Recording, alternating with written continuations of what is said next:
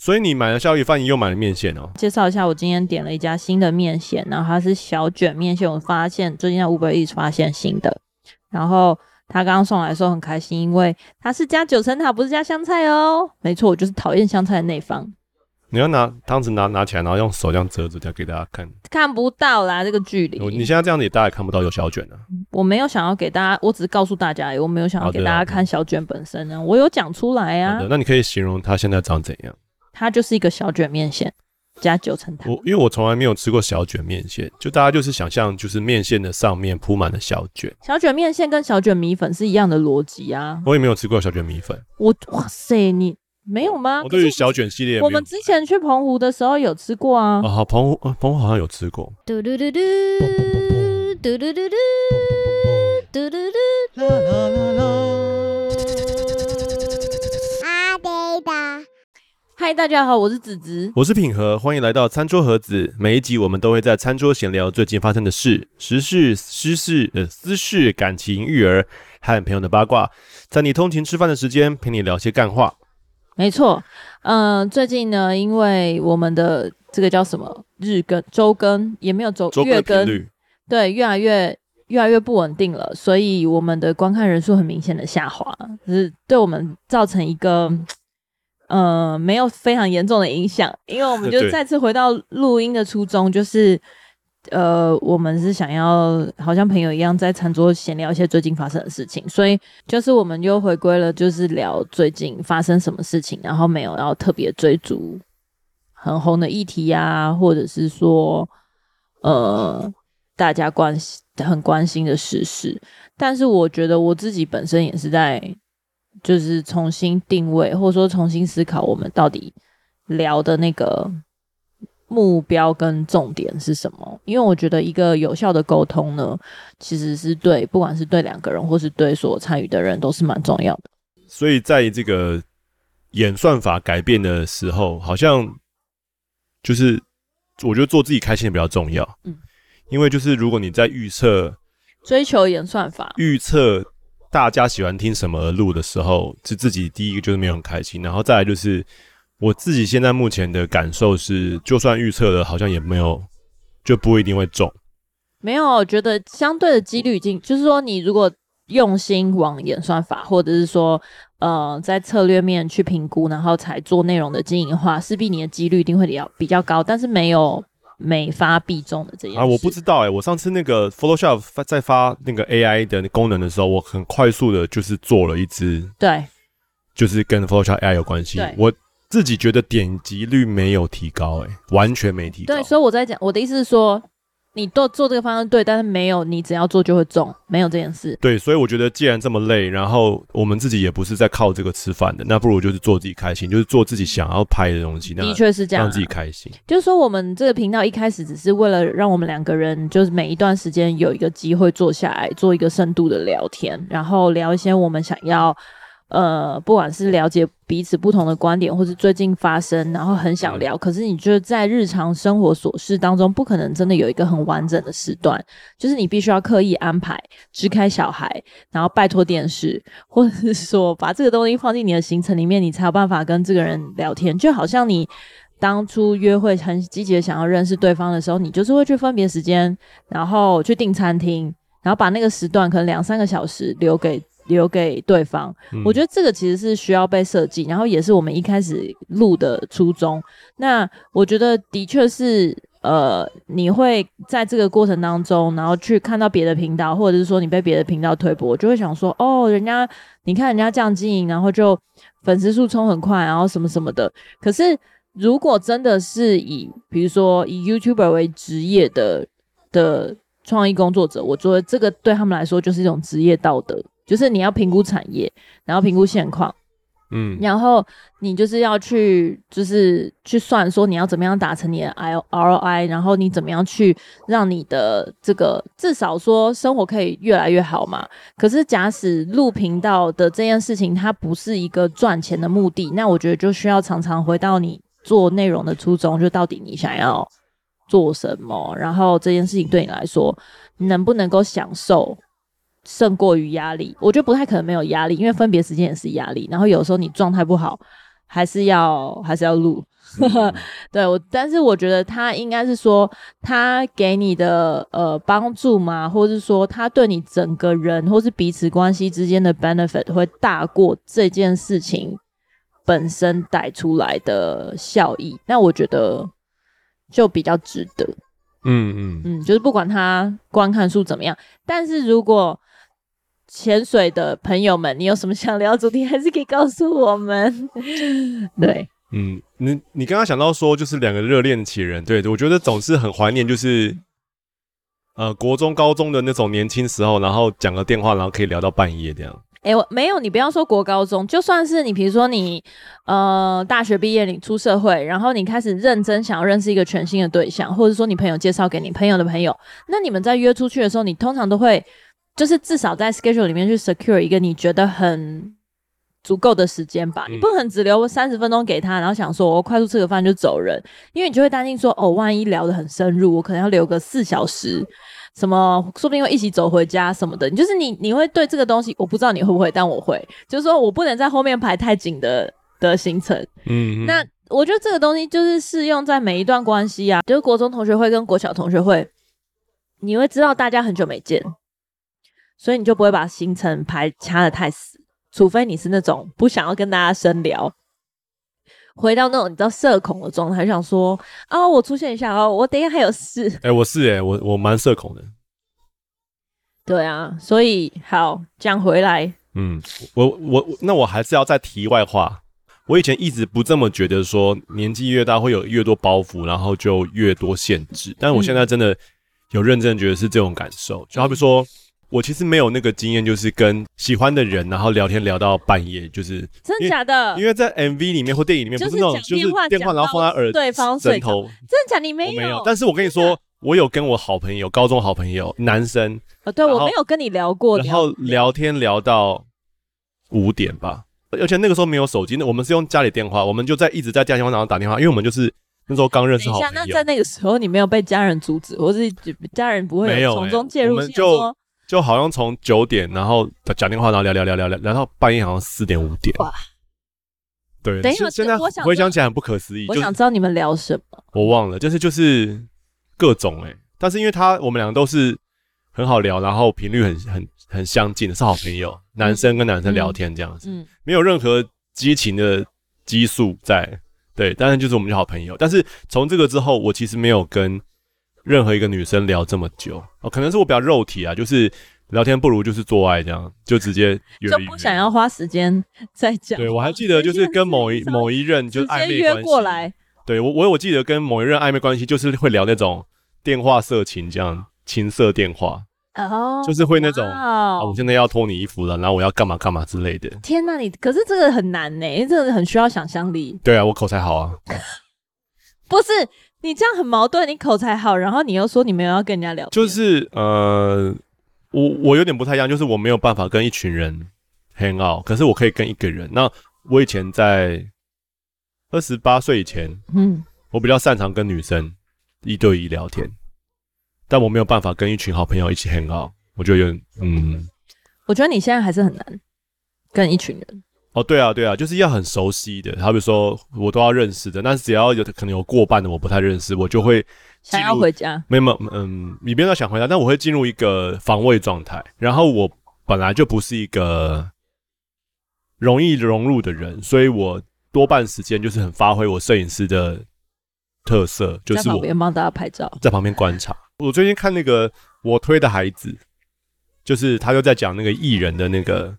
艺人的故事，然后他讲说有有一种人，就是他不太会跟他把他定位成这种人就是怪物，然后他说这样的人就是他不太会融入人群，可是他为了要让自己长得像人，他就拼命的模仿观察那些呃受欢迎的人是怎么样面对大家的，所以他就会是一个天生演员，因为他这一生都在做这件事情。哦哦，我知道这是角色扮演，其实，在戏剧治疗里面有一种，对我我觉得我在。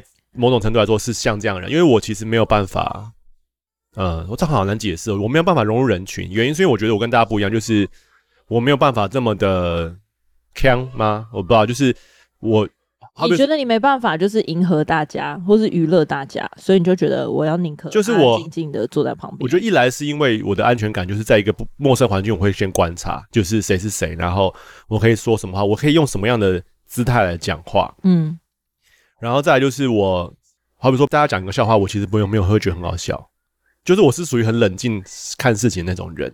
但是你在这个社群里面，你其实必须要迎合大家的喜好，好比说。你就需要去学说哦，什么时候应该要笑，然后可是没有谁说应该啊，是谁让你觉得说哦，你在社群里面应该要迎合大家，或者说应该要让大家就是觉得说你活在这个社会上面，你其实需要扮演某个角色。我再举例一个很简单的例子，就是我到现在还没有办法学会，就是在路上遇到那个人，就是四目相接的时候，然后要要要在多远的时候才才假装有发现他，因为我都是会一直观察环境，所以我可以很远就看到他。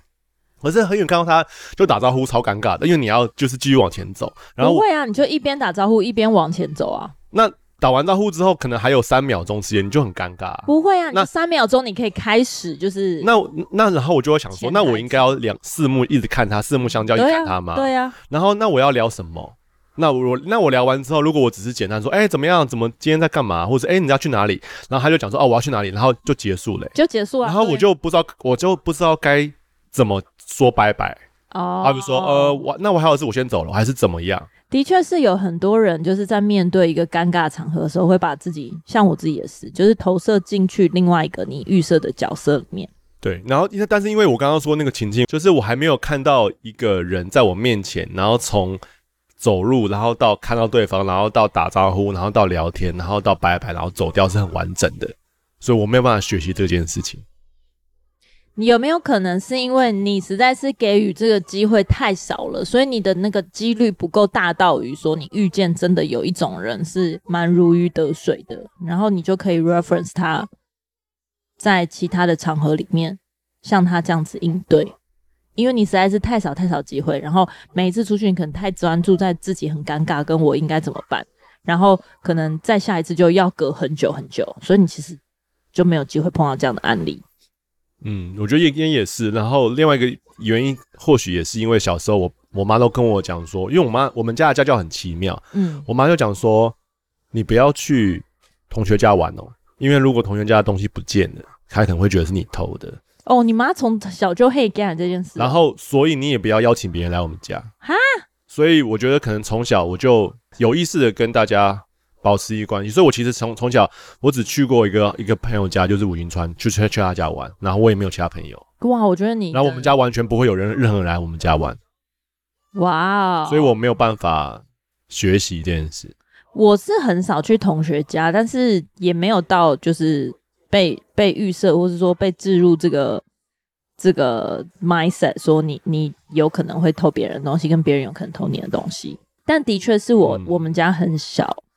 就很少去别人家，因为我爸妈就是我不知道他们他们不知道有没有这个意思，可是我爸妈很常让我感觉家庭之间在比较，然后跟同学之间在比较，所以我自己也蛮排斥这件事情，就是去同学家，因为我都会很羡慕那些家里有蒸煮乐高，或者他有一个房间是专门放乐高跟玩具的同学。嗯哼，或者是你一进他们家就会很明显感觉到那个贫富差距，然后我就很排斥这样的感觉，因为我没有办法控制自己去比较。嗯，或者是说，呃，我记得我之前去同学家，还是有某一些还蛮愉快的经验，但是都是以不愉快收尾。比如说我有一次去我个好同学家，他们家还是真的是蛮有钱的，就是在那种美国在协会旁边有独栋的房子。嗯，你就知道蛋黄区有独栋。然后他们家是有前院跟那种，就是反正就是有庭院，然后自己独立一栋。我第一次生平在他们家看见那种免治马桶。你几岁的时候？嗯、呃，国国中。所以你是你是在一个什么样的场合里去的？呃，都是同学大家约啊。嗯，然后你第一次发现到说，哦，原来他们家很有钱这样。不是第一次发现到，是去他们家之后就发现他们家很有钱。嗯，然后我以为很有钱的，不是啊，应该有点像是说你你不知道每个家庭的规矩，或是每个家庭的界限。嗯，然后我们就跟几个同学在他家，然后用尽各种方式借口一直去上厕所，因为我们实在太想要玩那个免治马桶了。然后我们就上厕所的频率频繁到他妈最后在楼下大发飙，哈，还发飙哦？对，他就是大发飙，说我忘记内容是什么，但是就是从一楼的楼梯口对着楼上大喊说：“你们不要太过分，什么不要以为我不知道你们在玩马桶，怎样怎样，什么什么什么的。”之类，妈妈的 EQ 也太低了吧？没有，可是我觉得他就是忍耐很久。可是小朋友，小朋友就是会想要有兴趣啊。那你忍耐，那你就先讲，不用忍耐到最后啊。对，然后因为我们那个时候可能已经小六，我忘记，因为我们是国小同学，然后我们可大概是小六毕业回去他，他他约，而且是他约一个男生同学就约说，哎，大家来我家玩什么的。所以你知道，男生我们就没有特别讲说，等一下什么地方可以去，什么地方不能去哦。我不知道，我女生朋友也没有这样。所以在当时、就是，一般人也不会这样。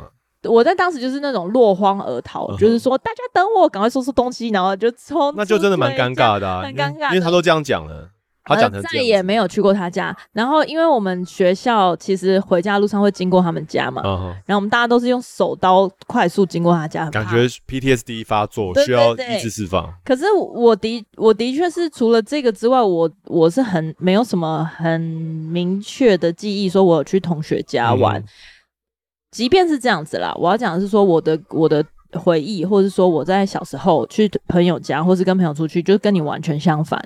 我就是那种会很想要跟大家玩在一起的人哦。然后只要有很多人，我就会很开心。那我比较不太适用于，或是我比较尴尬于说，如果只有两个人，嗯，比如说只有我去同学家，那我要做什么，跟我要聊聊什么。可是如果只有一群人的话，我觉得很 OK。反而是到年纪大，就是说，随着年纪大，或者说，我不知道是因为生活的交友圈变很复杂，或者是说生活压力变很多重，然后再加上有小孩，我觉得我就是很难去面对一个全新要自我介绍的环境。我完全不害怕自我介绍，然后我也很乐意认识新朋友，可是我不想要深度的聊天，因为我觉得好累。我就是要把前面大概十五分钟，在我人生当中可能讲过六百万次，就是我是谁，我做什么，然后我现在干嘛，最近面对什么问题，什么，然后全部讲完之后，才有办法进入深度聊天。那我觉得，如果你换位思考的话，对方也是要这样，你才有办法认识他，跟你才有办法针对你理解的那个程度去提出问题嘛。可是我就觉得好累哦，可不可以直接切重点？所以你你累是累前面的那个聊六百万次，还是累后面的深度？都是，就是我我觉得我想认识你，可是我没有想要真的理解到那么深，因为你就未来不一定会出现在我的生活圈里面啊。然后我就为了这一次想要更了解，可是我都会在理智上面去说服我自己说，说不定这个人很值得你认识。或者说不定你跨过中间那个十五分钟之后，你们就会进入一种一拍即合的境界。但是我前面就会可能百分之五十，我就会我就会 give up，我就想说 先这样。比如说像前几次，因为像很常会有那种品牌活动，然后会就他会揪一些 YouTuber，嗯，或者是说一些那种 influencer 去嘛。对，然后其实大部分都是我在网络上已经认识的朋友，可是我们平常不会聊天啊，我们平常就是哦回一下动态，说哇好好笑，或是你最近在干嘛，就是一个笔友的身份。对对对，那因为现在这个年代，大家其实百分之五十以上的朋友都是网友，那当你实际在就是那种 physical 的 event 上见面的时候，我觉得那个是完全不同的互动模式。嗯嗯，对我来说我没有什么隔阂，因为我就是你知道。在教会的训练，我觉得认识新朋友很容易。可是当大家一群人，你知道，就是那种在活动上面可能已经哦，重点已经结束了，然后接下来就是一个自由 hang out 的时间。我觉得我就失去了那种好像小时候，比如说去国外，或者是说很多外国朋友都会很自然的过来说：“哎，你好，我是谁谁谁，我在做什么？我看过你哦。”然后你在这样这样，最近在干嘛？我这一切的 conversation 我都。很想放弃，我就会自己默默的飘去吃东西的地方，oh. 然后就一边吃东西，然后拍拍照啊，然后一边看大家干嘛，然后就会很早就 check out。嗯、对，因为我没办法适应那样的状态。我觉得这好像是大家的通病，就是我们都会越活越，我们的交友圈就会越来越小，就变成一个很舒适圈，就是舒适圈吧，就是你不会去认识一些。与你完全相反，那因为你觉得这个还要有一个那个时期，就是不舒服的事情。我不觉得他们跟我完全相反呢，因为我我一边观察他们，我有点像你这样，就是我一边看着大家，然后一边想说，哎，你们真的这么想要认识这些人吗？还是说你们现在就是希望大家互追？你懂吗？就是哦，那是因为你你的那个情境比较多的是那些 网红的活动现场。对啊，品牌啊 或者什么的彼此邀请，啊、那你可能就是求曝光嘛。但我我现在求合作机会。对对对对对对对。那我现在比我觉得我唯一比较能敞开来对陌生人聊天的场合是教学场合，就是如果那场是我需要教大家什么事情，我就可以很侃侃而谈，或者是有人问问题，然后我回答。所以你是发射状 OK？嗯，而且我很就是你主动发射，而且我很享受就是。呃，他们问的问题是我第一次听到，然后我需要在五秒内，然后想出一个他们能理解的讲的表达方式，让他们能懂。那我喜欢解谜的感觉。可是，可是这样子有点像是我我懂了，这样子就是比较专注在你个人的分享。其实你没有想要了解发问的对方，哦、或者是想要理解一个人，哦、因为你就想说，大家问我，大家问我，我可以，我可以回答，我可以表现，我可以供应。但是其实你没有想要。真的理解，或者花时间去倾听对方，他为什么会有这些？哦，可是我很喜欢听的是原理，好比说，举例来说，他可能是，呃，举例来说，他可能是就是某一个，他可能他的专业可能是市场经济，然后我就会想讲说，哎、欸，那我很想知道市场经济的运作模式，因为我想了解那个模式逻辑，因为我很喜欢学习逻辑的东西，我很想要把这件事情搞懂。那你就是想要理解知识胜过于那个人啊？啊对，想利用他而已嘛。哎呀，糟糕啊！原来我是这样的人啊。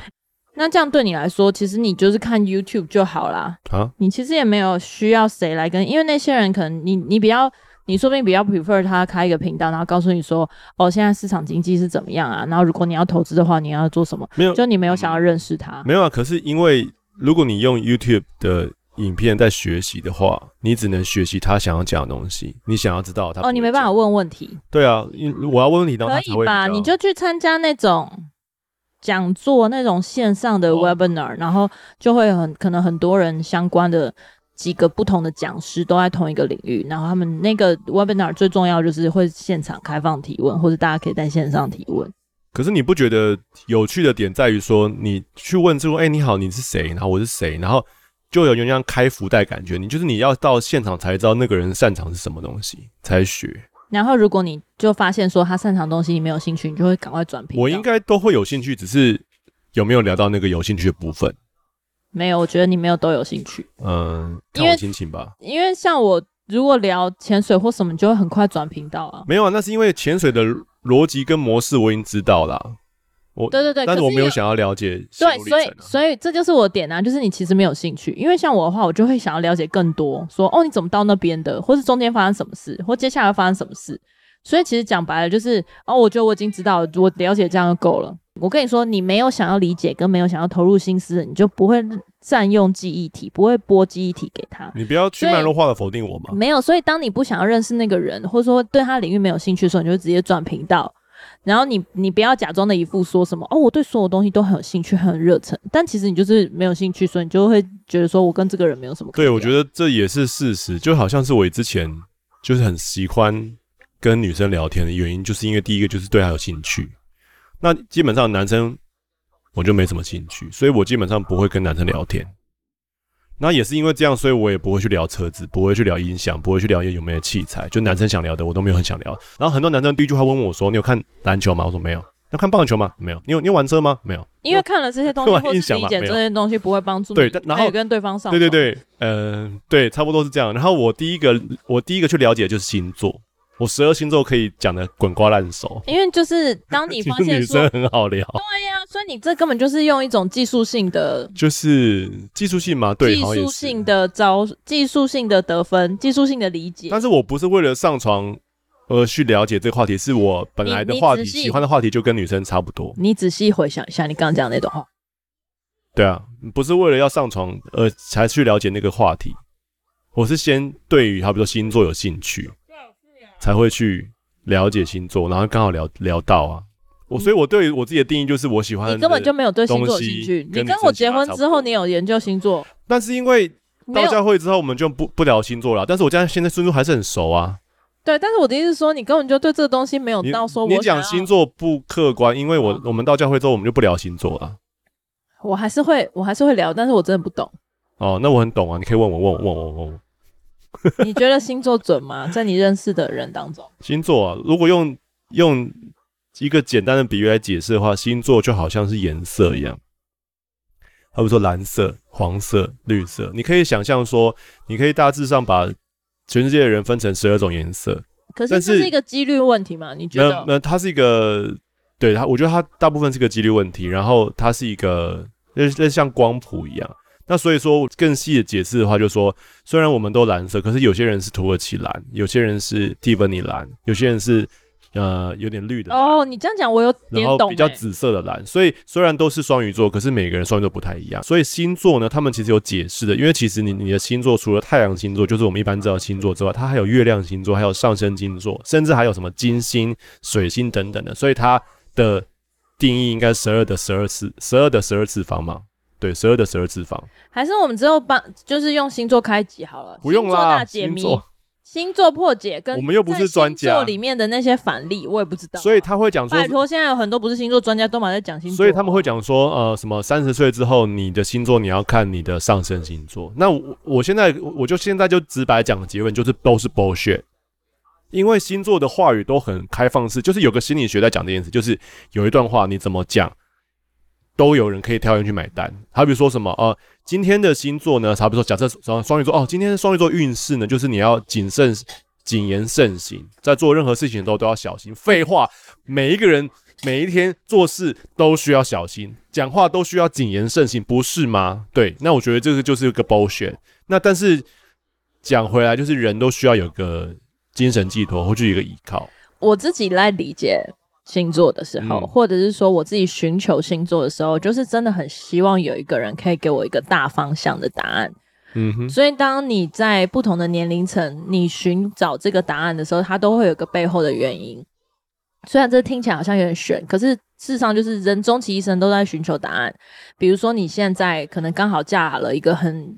很有钱的对象，或者说你生活衣食无缺，你本身自己家庭环境条条件就很好，那你的问题就是来自于说，诶、欸，我可以做什么，或者我接下来做什么，哦、我想做什么，嗯嗯、所以这些东西或这些问题就会变成你追求星座，或是追求某一个东西给你答案的这个原因，不代表说你一定要有一个又大又难的前提发生。嗯哼，可是的确是就是，比如说我们碰到亲人的骤逝，或是事情骤变。突然被 fire 或什么，那个时候你就会加深这个迷惘，然后就会更加的想要寻求答案。所以我觉得，就像你讲的，任何人在任何事情跟任何的状况里面，他都会想要寻求答案，但是那个答案不太一样。对，但是我觉得，如果他透过星座寻求答案，这个人智商有点太低。诶、欸，可是问题是一般人就不知道问谁啊。然后星座就是一个你很容易取得，每天可能打开频道就会有大家在帮你做成图文解析，对。然后有 YouTuber 帮你解析，然后有身边有真实的案例告诉你说，对对对，双鱼座就是这样。我是觉得，如果你寻求星座。那就其实就是去找一间庙去拜，其实是差不多的意思。因为对于我来说，我觉得星座超级没有依据。好了，我们可以再为星座开集，在这边先不要引战。我们讲回来就是关于沟通。那当我们过了这个热恋期，或者过了这个最有兴趣的那个时期之后，接下来聊天，不管是呃情人啊，或者是夫妻之间，或甚至是与同事、老板之间，在沟通上面，你你有没有遇到很多的沟通错误？好比说。误会啦，等等的，有没有遇过这样子？应该说大家都会有误会吧。你你这样问，我觉得好不知道怎么回答。应该说一定多少会有误会，或者是本来就没有哪一个沟通是百分之百可以嗯完全表达到你要的意思。因为你之前讲过，就是光是你想要表达的。跟你讲出来的就已经有某程度的落差，可能表达能力比较好的人可以比较趋近于完整，嗯，可大部分的人可能他讲出来跟他内心想的不是没有办法到百分之百一样，然后听的人呢，他可能在听的时候又会，你知道，基于可能自己成长背景或者在经验的过程里面，有一些先入为主的观念，然后所以他是在这种他接收到这个。编码的过程，他自己在译码的时候会有一些落差，所以就会变成沟通上的误会。嗯，没错。你你小时候有没有用过解码器？没有，那什么？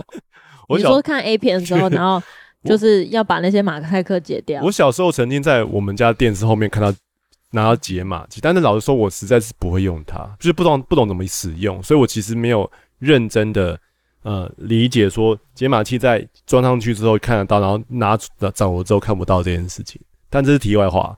我就想，我刚想说解码器跟沟通什么关系？但就好像是我们在讲话的时候，那其实影每个影片，我们在看手机在看影片的时候，其实影片都有所谓的解码器，就是这个影片是用什么的编码来编程，它比如说 H 二六四，还有说 AVI 任何或者 MPEG 等等的，嗯，然后还有一个编码的过程。那所以影片在储存的时候会有编码过程，然后再把这个影片编完码，做好影片之后呢，给客户看或者给 YouTube 看的时候。YouTube 人大家在接收这个档案的时候，它上面也会记载着它是用什么方法来编码的，所以你在解码的时候就用同样方法解码。可是在在聊天的时候，其实反而不是这样子，就好像是刚刚讲到说，当我想要吃这碗饭，然后我觉得它实在是我这一辈子里面觉得最好吃的饭的时候，我会想到一些形容词。嗯，那这样的形容词讲出来之后，我只想要透过这个形容词来表达我觉得它很好吃这件事实。嗯，那透过。你听到的时候呢，那我的形容词跟我的讲话的方式，跟我讲话的技巧，可能对你来说，你的解码，你所理解的我的想法，可能就是为什么这么不好吃，下次可不可以订好吃一点？那这样子一个过程，其实就是一个沟通的一个蛮大错误。那我觉得有时候不是不是人故意的，可能就只是他比较不会讲话。我觉得这个情况很多部分是发生在这个人不太会讲话。然后在第二个部分，就是发生在听的人觉得对方是不是有言外之意？我觉得言外之意这件事情其实蛮困扰大家的。可是的确是因为这样，但是你不能够因为这样就停止沟通这件事情啊，或者说因为这样就减少沟通，因为就是因为有落差，所以你才要反复去尝试把那个落差降到最低，不是吗？嗯，所以我觉得其实沟通的。可能在某一个前一步，可能就是信任，你不觉得吗？就是因为我们其实是一个信任社会。什么是信任社会？就好像是我们去工作，然后我相信我的老板在我工作这个一个月之后会发给我薪水，因为你的薪水不是马上拿到，嗯，然后所以你我要相信我老板会这样做，然后或者说呃，父母跟小孩出去的时候呢，小孩子要相信父母会保护他，在有信任前提之后，他就会安心的牵牵着父母的手。然后呢，这跟沟通的连接是？那沟通连接就是你要先相信这个人对你是有好意的，是善意的，而不是恶意的。但我觉得这个东西它是，我觉得它不是全然的，而且它有一个存在一个很大的误差。嗯、因为如果你这样讲的话，照理说认识我们最熟的人，比如说我们家人，应该最好沟通。可是因为家人通常是最难沟通的，你怎么去判断说？我对你很信任，但是你的沟通模式是这样。然后现在很普遍的是，大家对于陌生人或者在网络上面都很好沟通，就是你对于完全不熟的人，然后甚至你可以就是面对镜头，然后你就把你最近的心路历程侃侃而谈。嗯、可是你却不会想要跟你的枕边人或是跟你的父母去讲说，哦，我最近碰到什么低潮。我觉得那这个是一个信任机制吗？嗯、我我不觉得诶、欸。那这样想好了，我我觉得要再做一个举例，就是你这个信任的前提就是你。会去想象对方的一个模样，你先去想象对方这个模样，再跟他沟通。那所以，我的我指的是信任知识，说我相信他的这个模样是好的，他对我是有益的。那你刚刚前面讲说，就是最熟的可能就是自己的父母，这个模样已经被塑造的很十几年或者二十几年，因为。就是有点 PTSD 之类，就是他小时候他对你做什么事情，你都历历在目。嗯，那这这样在在这个前提里面，你就会去先预设他的心意是这样子，所以他不管说哪句话，你都觉得啊，他其实就是这样心意，就好像是我们小时候不是在有一堂课就是戏剧训练，我们就会讲用我爱你，然后把我爱你三只能讲我爱你，可是你却要把那个剧情继续演下去，所以有就是我肚子饿的的我爱你，跟我讨厌你的我爱你，他们的语气是不一样的，意思就是说，虽然父母是讲。同样一个 sentence，而且你今天吃饱没？你今天过得怎么样的时候，可是你就会觉得说，哦，他的意思一定不是这个。那我觉得沟通在沟通的这个讨论里面，当你觉得他有言下言外之意的时候，这其实就是没有办法沟通下去，因为或不管他说什么话，所以你的意思是说，你都会把它解码成。他对你是，就是说他有一个既定的印象，对，所以你跟父母，假使你是建立在过去的既定印象，都是他没有办法肯定你，他没有办法听你讲完，对，他会他会责备你，那你就不会想要对他沟通，没错。所以，但是因为对于完全陌生的人就可以，因为你你没有这个经验嘛，对不对？没有前提，所以对方也没有前提，嗯、所以相较之下，你反而在没有前提之下，你比较讲得出来。而且网而且网友就是其实它就有点像笔友，就是已经被包装成一个比较美好样子，因为你其实在网络上面看不到它的缺点，所以你就会想象成它是一个不错的模样。嗯然后你跟他沟通说，我觉得不会到想象是他不是不错模样，这至少是因为他是一张白纸。对对对对，所以他不是负分了。对啊，然后你可以不需要去跟他直接的面对面，对，可以避免那个尴尬。所以如果是一个反例来说的话，假使你跟家人或是跟父母是建立在一个不管你讲什么，他都是支持你、倾听你的这种长期的经验，那相较起来，那个沟通的信任的累积的存款就会很高。你就很容易对他敞开，没错，因为可能过去你经验都是，哦，他们一定会听我讲话。对，所以其实以只是前面这番话来讲的话，其实就会有两个两个学习。我觉得第一个就是，当对方想要跟你聊天的时候，你要营造一个安全跟舒适的环境，就是让他觉得他讲的实话不会造成任何负面影响。然后最常的举的例子就是，嗯、呃，老婆。开着老公心爱的车子，然后把它刮花了，然后带着车钥匙回去找老公说：“嗯、对不起，我把你的车刮花的时候，老公非常生气，说什么？你竟然把我的车刮花了？”那老婆就会觉得很难过，就说：“哦，原来我说实话，我老公会这么的暴跳如雷。那所以之后以后，他就再也不说实话，或者用各样的方式来掩饰他的错误。那所以这个呃真诚的说话的机制就会消失。所以我觉得第一个就是，当对方愿意鼓起勇气跟你讲一些实话、心里的话的时候，其实是需要很多的鼓励的。就是说没没关系，我知道，谢谢你跟我讲这些。那这件事情我们来想办法把它解决掉，而不是先丢情绪。但是你要怎么面对？就是你你在当下是很崩溃跟很生气，因为如果你以刮花车子这件事情来说，你可能可以比较客观的讲说，哦，没关系，只要人没事就好，即便是你心痛的要死。可是，假使对方今天真的做一件错事呢？我的意思说，我们当然车子刮花也是一件啦，只是对方那种，比如说，哦，我今天不小心跟别人上床，这种到这么严重，你要怎么样 expect 对方是很冷静的，然后不要用情绪反应？这不太可能。那你就要很真实的讲说你的感受是如何，因为我觉得在沟通里面，你也要解决感受问题。那你自己是有感受的，那你就讲说，哦，好，假设是出轨，他说，哦，我我现在真的很难过。如果你觉得说你需要听到对方到底为什么这样做，你就讲说，你可以告诉我你为什么这样做吗？或是说，通常应该会没有办法听下去的话，就先离开。先离开，对对对。我我我前我前几天在好像是 Wisdom Bread 上面有讲到同理心。嗯，他说什么是同理心？就是说，当你是个公司的主管，然后你的某一个下属连续三个月的业绩下滑，就他表现非常差。然后你就过去就说，叉叉叉，你为什么会这样？三个月这样子，我我告诉你，我限你下个两个礼拜你要完成，就是把它你的业绩会恢复好，要不然你就等着瞧，要不然你就我就会做任何的惩罚你，就是你会讲这句话，然后摔门就走了。那这个就是属于就是没有同理心的解释方式。那一个有同理心的解释方式，应该是你到了他的房间就说，叉叉叉，你还好吗？我相信你，我知道你不是这样的人。可是你之前前三个月，你的业绩就是都是这样下滑，你的表现很差，怎么了吗？有什么事情是我可以跟你一起解决的吗？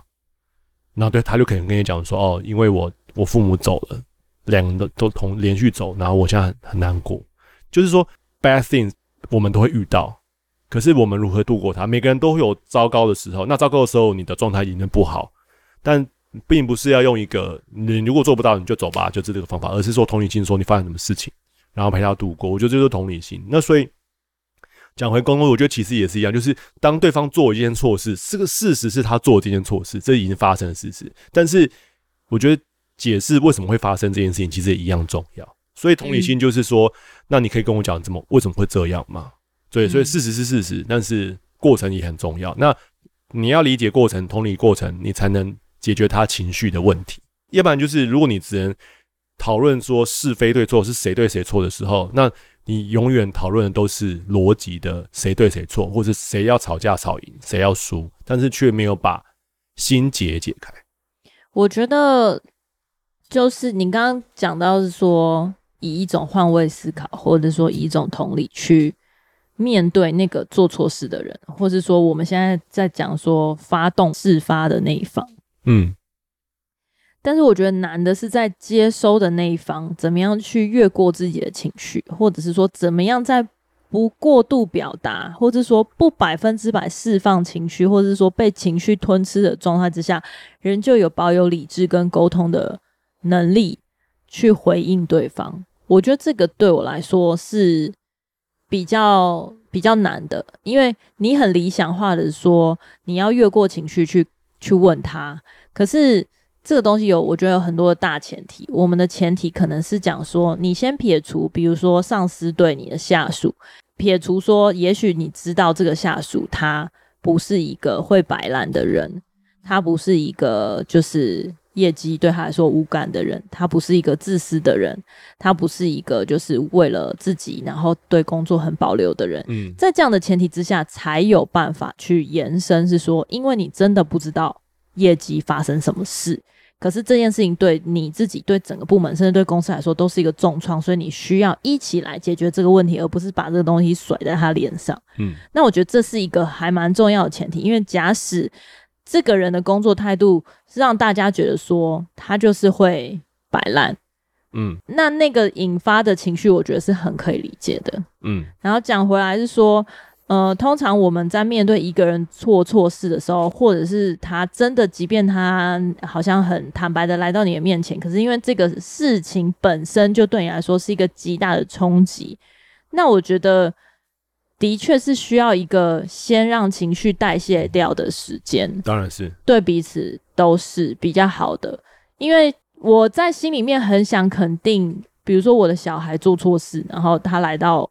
来跟我讲说，哦，我做错了什么什么事，可是我的第一拍反应还是会非常非常生气，嗯，然后我就要把我里面生气的那个自己把它掐死，然后说，哦，谢谢你告诉我。可是我觉得这件事情真的是非常难，他要有极高的修养，一个很健康健全的成长背景，还有他在儿时没有被虐待过，才有办法这么理智的说：“哦，谢谢你告诉我，我很欣赏你的诚实。我前面通常需要十到三十秒的时间去代谢，就是我无法做任何事情跟回答不出来，对不对？因为那个那个东西怎么怎么怎么，对啊，你你要求对方，可是你是。”你是被事情冲击的那一方哎、欸，因为他来带这件事情来到你面前的时候，他可能自己有做了很多心理建设，嗯，嗯，他可能有想很多方法，然后去用一种最无害，跟他觉得他自己稍微比较有把握的方式跟你坦白。可是被冲击的那一方没有这个机制啊，对，这就是他是第一拍马上就就直接讲。对，有一个缓冲啊，你的意思是这样？对，所以我，我我我觉得，我反而觉得比较同情，或者说，我觉得太理想化。你要跟他讲说，哦，你要越过情绪去看对方的问题。我觉得，如果以小孩来说的话，那我自己也是，呃，我是属于他做的错事，通常不会让我觉得很生气。第一部分是因为我，我我觉得都还好，我会自己先在脑海里面判断说这件事情到底严重多严重的程度。那通常我有想过这个之后，是我就不太会生气。然后第二个就是我其实还是会对儿子非常生气，就在在很多点。好比说，我记得就是前几天而已，就早上他就是很欢，然后一直打扰我们睡觉，然后他就说他要好像是什么要去尿尿。然后他那天早上不知道发生什么事，就是他很情绪，然后他一直在抱怨东抱怨西。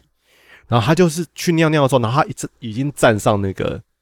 马桶要尿的时候，然后他好像忘了又讲什什么话激怒我，然后超生气，然后我就从后面这样背那样拍他，然后拍到他差点摔倒，摔进马桶里面，然后他就自己扶起来，这样，他就干嘛这样之类的。然后那这件事情之后，就是我发泄我的情绪，然后但是大概过了几分钟之后，我就我就跟他说抱抱，我就说对不起，我做错了。嗯，就是我觉得情绪发挥是人之常情，就有情绪是人之常情，但是发泄完之后，还是需要跟他说对不起，我刚刚这样。因为我很生气，我我我做错，就是我我都会这样子啊。我有我有时候都会对他咆哮，或或揍他。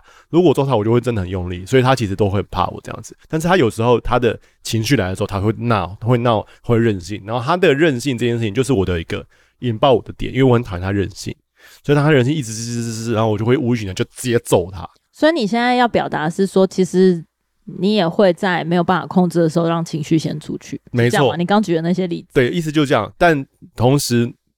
我自己，我们每每个人都需要去理解到说，人就是有情绪，然后跟逻辑那一部分。那所以，如果是以我们假设是沟通的过程当中的话，其实就是你在听对方讲话的时候呢，要不断告诉自己说，不要被他的情绪影响，不要被他情绪影响，然后要去想办法去理解他情绪后面他到底想要表达什么。那我觉得这件事情，其实听的人就是也是需要可能会有 PTSD 吧，就是他也因为他是被情绪攻击的那个人，但是你又却要却又又要要求他。不要被影响，我觉得一定会被影响，可是却要很努力的找到他后面的那个想要沟通的那些的意思是什么。我觉得这就是呃，才能建立起一个比较良好的沟通。所以其实就是有自己跟有对方的差别。有自己的话，就是要告诉自己说，我尽量不要带情绪的，好好的把我想要讲的话讲出来，而且不要用不要用言外之意，不要用一些比喻，或者不要用一些奇怪的情绪，就是单纯的把该讲的事情讲出来。那听的人呢，就要努力的把，就是放一个情绪的 filter，就是诶、我先我要赶快过滤他的情绪，我想要知道他到底想要讲什么。然后如果我我觉得是这样子的话，假设我接收到的事情是他觉得他很不舒服，那我就要反问他说：“你的意思是你很不舒服吗？”那在一来一往的过程中，就可以过滤掉，就是把沟通的这件事情是一个有效沟通，就是准比较准确的能理解对方在想什么。举例来说，就是刚刚讲到父母的好的，如果父母说，父母假设讲说。哎、欸，你等下要干嘛？然后那个小孩子可能觉得父母管他管很多，那他可能就回答说：“我要干嘛？关你什么事？”嗯，那因为他觉得父母要管他嘛，对不对？嗯。然后那父母就需要去解决说：“我没有想管你，我只是想关心你，因为我觉得你好像最近看起来气色不好，是不是快生病？”我觉得举例来说，就是需需要是很明白讲说。我讲这句话的动机是什么？那我觉得听的人他就需要去，嗯、呃，即便是他是一个高敏感体质，他都需要去告诉自己，就是说我只要去认为他说的东西，就是他如果没有说的，我不要去想，我不要去想他的言外之意。他没有说，我就当做还没有发生。嗯，这个东西其实我觉得大家在沟面对沟通的时候，都会需要有意识的去提醒自己说，我不要顺应。情绪跟自然反应，就是说你要跟你的、你的预设的这个反应去做一个长期的对抗。呃，我我觉得我是在三十岁之后才开始重新学习去锻炼自己的沟通跟反应。我在三十岁之前比较大部分是处于那种，这就是我的沟通模式。如果你没有办法接受的话，就是没有办法接受我这样的人，所以我们就不一定要深交。可是我觉得，其实很多东西不是我们可以自己控制的。就是讲回一开始讲说，我们被设定人格特质啊，或是星座这种的，其实它有很大一个部分是来自于我们的原生家庭，就是我们从小到大是用什么样的模式被对待，我们就设定了这样子的一个反应跟情绪的机制，然后去面对我们接下来碰到的所有人。但其实这个东西它是被动的被养成，但一旦养成，可能十几二十年，然后当你开始自己主动的去。engage 不同的人的时候，你才发现说，哦，我就是这样的模式。可是其实这是可以改变的，因为一旦改变，接下来可能是四五十年，对你来说都会比较 easy。只是一般人很少有这种觉察，或是说自我反省，说我需要改变我的沟通模式。即便我知道我的沟通模式，我就是很直，我就是很冲，可是他也不觉得。不一定觉得他需要改变。那这个改变，我刚刚讲，就是我我刚刚听你在讲的时候，我觉得在情绪上面，他需要被练习。他没有办法在单次或是几次之内就会很客观或是很理智的想说，我现在很生气，但是我想要理解你到底在想什么。我觉得这真真不可能，除非他是被附身还是怎么样。但是他是可以被练习的，意思就是说。比如说我自己就是因为跟平和结婚，或者说我们相处很多年之后，我就一直强迫我自己去学习，不要把情绪先全部摊开。因为我们早期几年的吵架是真的，就是我会甩门出门的那种，因为我们家都走甩门这一招。然后我就是必须要强迫自己留在现场，可是这个是可以被改变的。你可以从你强迫自己，然后到。平常的时候做练习，比如说像我现在就是可以面对我儿子讲一个非常非常崩溃的话，或者说非常过分的事情，然后我就我就讲不出话，因为我太生气。可是我可以做到，我不要发泄在他身上，这个是我练习的进步。那等到我自己代谢掉了，可能十几二十分钟，我去上个厕所或怎么样，我就是我点个就是想要暴吃的东西，我就比较知道说我要怎么跟他沟通的时候，我再去把他叫过来，或是我去找他，然后把事情问清楚。就是这个东西其实是可以经过每次练习的，特别是不管你对朋友或是对伴侣。或者是你对工作，那我我觉得我想讲一个，是说我觉得我近一年来就特别在工作领域上面学习很多，就是呃解决人跟解决问题是一样重要。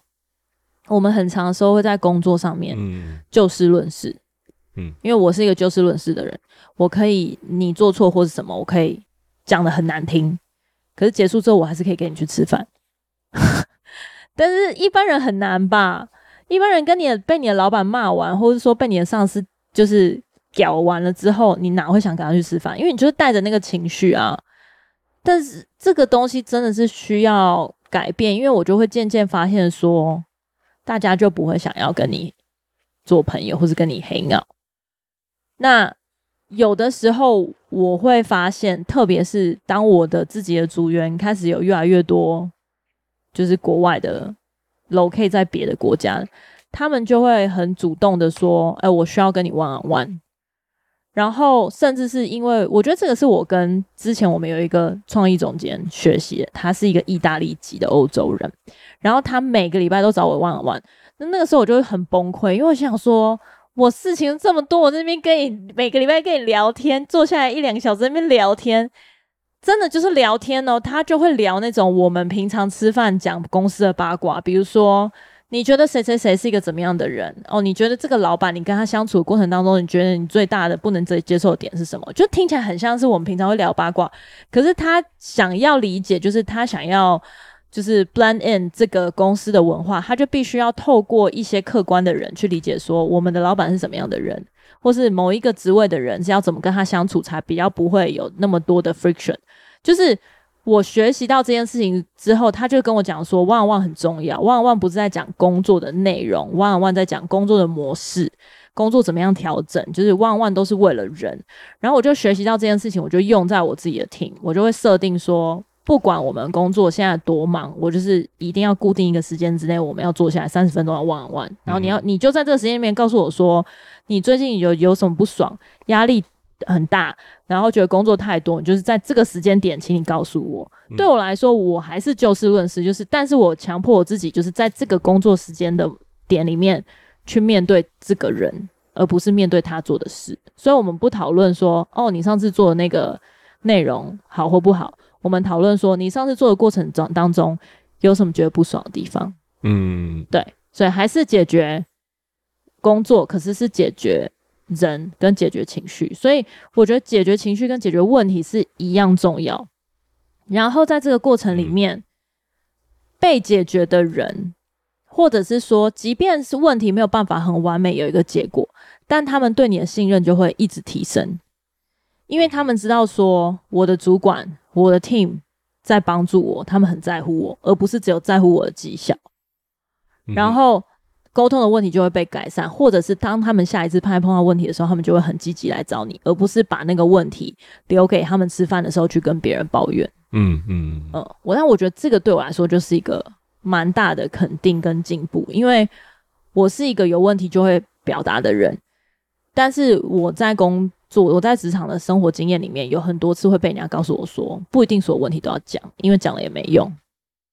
就是我身边有超多人跟我这样说。就是你不一定要讲，或者是说算了啦，就是不会有什么改变。那他们他们的生命中那个苦毒就越积越多诶、欸。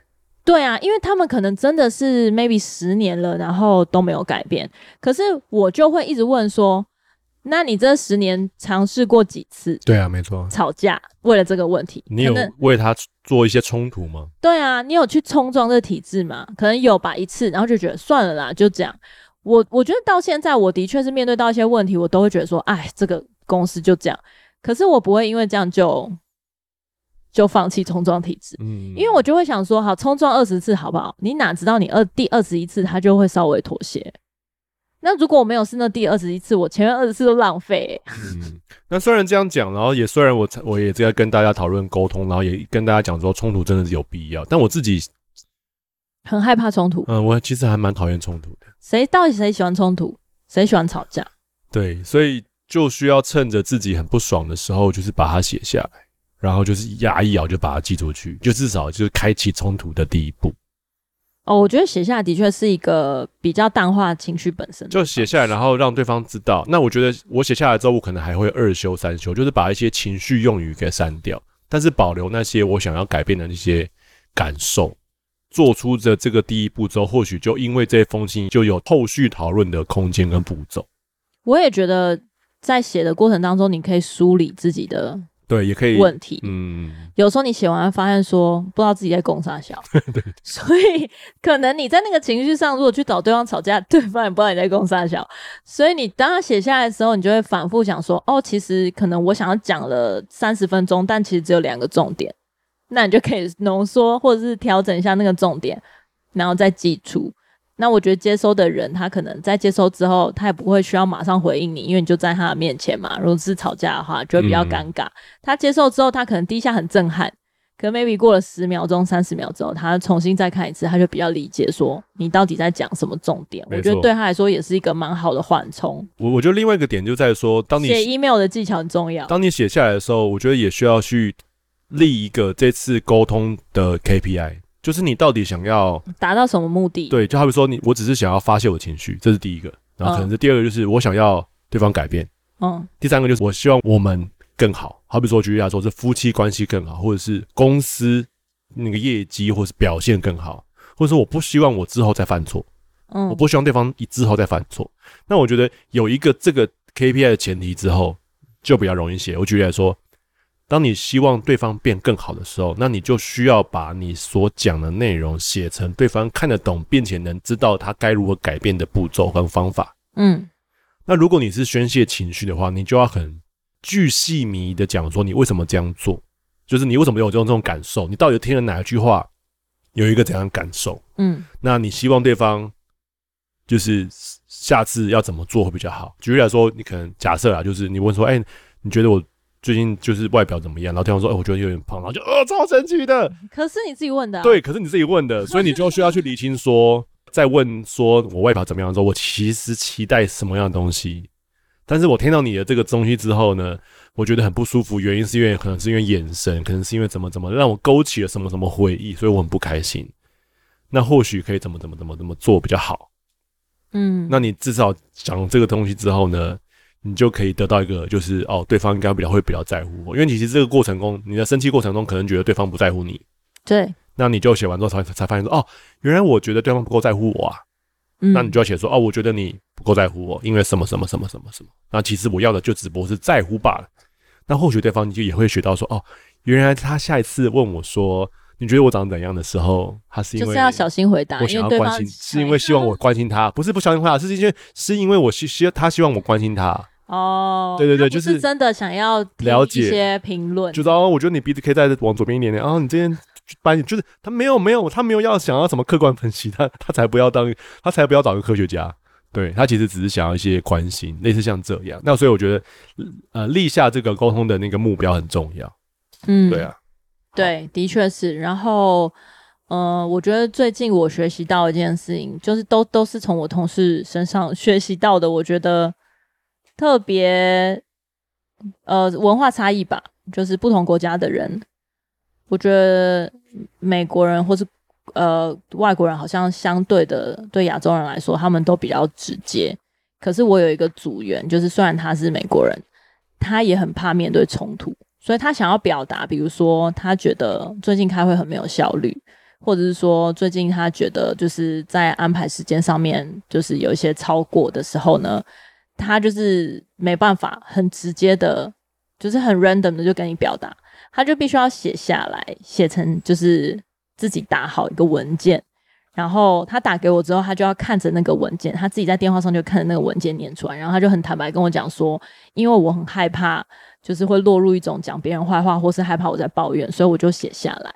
那我就非常 appreciate 他做到这个程度来跟我表达，因为他是自己整理过，然后他。想要用一个他觉得最客观的方式，嗯、即便过程当中还是会落入抱怨，可是因为那是他的感受嘛，所以我就我学到这件事情之后，我就发现说，哦，其实我自己在面对我自己工作上面的挫折或是问题，或者是说，假使我对你有什么不满，我就会累积累积累积，然后到可能你某一个点触发我的时候，我就一次宣泄给你。嗯、可是对那个人来说，他根本就 不知道为什么来龙去脉。对呀，对呀，那那当你自己去梳理这个过程，其实对方不只是对方比较听得懂，第二个就是对你来说，你也是一个还蛮好的检讨的过程。所以我就可以根据他这整篇文章，我就可以呃逐一去回答。我可以做的、可以改进的、不能改进，然后我也让你知道为什么。还有一些是你不知道背后的原因，然后可能你只有看到事件发发生的当下。然后这个东西它也给我一个很好的方向，就是当我要改变我的我自己 team 里面的文化跟策略的时候，我会很有依据。我不会因为说哦，因为谁谁谁抱怨，所以我就必须要迎合他。嗯、我就是看到那个问题的本身，所以好，那不然我们就是从下个礼拜开会。所有的 agenda 都设定时间，就是叮叮，时间到了，那这一题下礼拜再讨论。就是这个东西是让我有改变的依据，而不是说，就是它其实反映在说，其实它这个问题存在很久，然后每一次提出的时候，大家就可能会哦稍微有意识说哦不能讲太久，不能讨论太远。可是人就是这样一聊起来就会忘记时间嘛，所以当它被变成文件化或是格式化的时候，我觉得就会很好的处理。嗯，那不要觉得说哦，我自己在面对另一半或者我面对家人的时候，不要这么工作模式。我觉得反而有的时候我们会需要模式来改变我们。就讲回我刚刚讲的，你必须要有意识的去改变你的沟通方法。嗯、那这些沟通方法就是需要有点不舒服的过程，你可能需要尝试不同的写下来啊，然后呃寄 email 啊，或者是说你自己花一些时间整理，才跟对方沟通。久而久之，它就会变成你的东西。嗯嗯，你就可以真的让你的机制不要再从你的原生家庭，或是从你的某一次的 trauma，呃，延续下去。那我觉得对你身边的人，或是对你接下来要遇见的对象，也是一件好事。嗯，你刚刚前面讲的故事让我想到中国有句老话，叫做“不教而杀谓之虐”，我不知道有没有听过。没有，他的意思就是说，如果你没有先教他，叫不教而杀，就是你不教他就直接杀他，就是虐待的那个虐。嗯，意思就是说，如果今天他就弄你，那你不喜欢，那就哎，我忍一下，啊，不要冲突啊，再弄一下你一下，啊，要忍一下，然后弄你一下，弄你一下，弄你一下，然后就啊，就拿刀把他捅死，这叫做虐。意思就是说。可是你客观来说，的确是他自己自找的。对啊，你弄一下弄一下。可是对他来说，他从来都不知道他不能这样。对，他从来就不知道那是不舒服的，所以他你应该要在他弄你第一下说：“哎、欸，我不喜欢哦。”然后弄第二下：“哎、欸，我真的不喜欢哦。”第三下：“我真的不喜欢你。”你再弄一下，我就要杀你哦。然后在第四下的时候，你再杀他，这就是不虐，懂吗？因为我们会想要避免冲突。所以，我们都会隐忍退让，而不做任何事。那我觉得，就像你刚刚说那个故事，我觉得真正 appreciate 的点在于说，他虽然知道自己不喜欢冲突，然后他还不辞辛劳的写下那个稿，而且还逼迫自己去跟你讲这件事情。那我觉得，可能一般人来说，或者亚洲人来说，可能就是好麻烦哦。那算了，没关系，我先忍一忍。那我觉得这个忍一忍就会造成最后结果，就是你最后的、最后、最后、最后的大绝招，就按那个按钮自爆。你要么就是把对方捅死，要么你就离职。对，而且你离职的时候会会有一种，就是全世界都负我，对，这整个公司这老板都都对不起你。然后那在教会里面，他就说：“哦，这个主任牧师这有问题啊。”对，就是换教牧师很衰，就是所有都错误。会无限延伸啊，就是这个信仰，这个神对不起我。对对对对，因为他都没有在意我的，就各种不爽。所以你不觉得，就是当我你在看那个场合说什么？每个教会下面那个那个 Google Map 上面的那个评论的时候，你就觉得这都是情绪的问题，人的问题都情绪问题，就跟是非对错没关系。所以我们每次去查一家新的餐厅的时候啊，然后你看他 review 说，哎、他 review 四点九，哎，然后。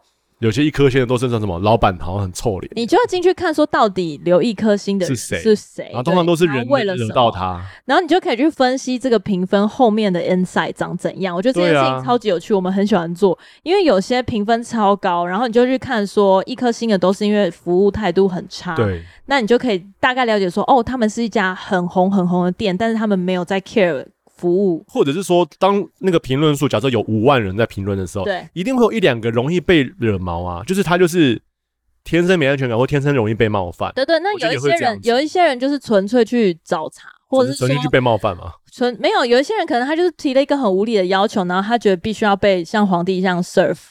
那那可能那家店有他自己本身的规则，然后是你要去踩那个规则，然后再留一星，也是有可能。但是我的意思说，那个 N 赛就可以大概分析那个，你知道，就是那家那家店反射出来的光谱大概长怎样。然后也有一些是很难吃很难吃，但是感觉这家店的老板很需要这个工作，所以大家就留那个评论去可怜他，说希望大家来救济，因为我不希望这家店倒。类似这种，我觉得很有趣啦。所以就是说，你在你在跳入结论之前，或者你说在表象之前，你可以稍微去研究一下到底。它里面成分的组成，然后你就可以调整你自己去面对那家店的心态。我觉得这个蛮有趣的。题外话可以 给大家参考一下，因为我前阵子有看到人家推荐，也是在新店的一家牛肉面店，还是在木栅。然后那家店所有的人都是留可能四点四颗星或是五颗星，但是评论都是超难吃。然后他们希望大家可以去体验，人生有体验过一次，说什么叫做就是吃起来跟鸡油一样难吃的牛肉面，超好笑。然后那就红了，这样上新闻。他很红，他的评论数超多，我忘记可能一两千之类，但是真的很好笑，因为每一个人都是讲说什么，我是因为新闻来的，我是因为真的是太红来的，然后没想到真的是比我想象中的还难吃，然后他们就留五颗星的原因是因为跟你的期待完全相符啊，超过你的期待，所以希望大家可以来试试看。这就是大家会去推荐你去看 B 级片是一样的道理啊。啊，什么是什么意思？就是片超烂的，一定要带大家一起去看哦，就是一定要害到别人，对，才有办法体会。好了，那今天就先这样喽。我们在沟通的过程当中，对，呃，分享了一些沟通的认识。对，如果你对于沟通的这个话题非常感兴趣的话，欢迎你在底下留言告诉我们说你有什么沟通的呃疑问，或是想要了解的。然后，因为就像我前面有说的，我真的很喜欢回答问题。回答问题真的很有趣，还是你哪一天就开个直播来回答问题啊？我觉得我们录的时候应该大家没有想要上线直播，我觉得直播真的很难啦，你的基数要够大才会有哦，才会有在线观看。够大，不然的话大家就开个聊天室聊天就好，其实不需要直播。对对对，我觉得直播的真的对，算了算了。好啦，今天就先这样子了。好哦，下礼拜再见，拜拜，拜拜。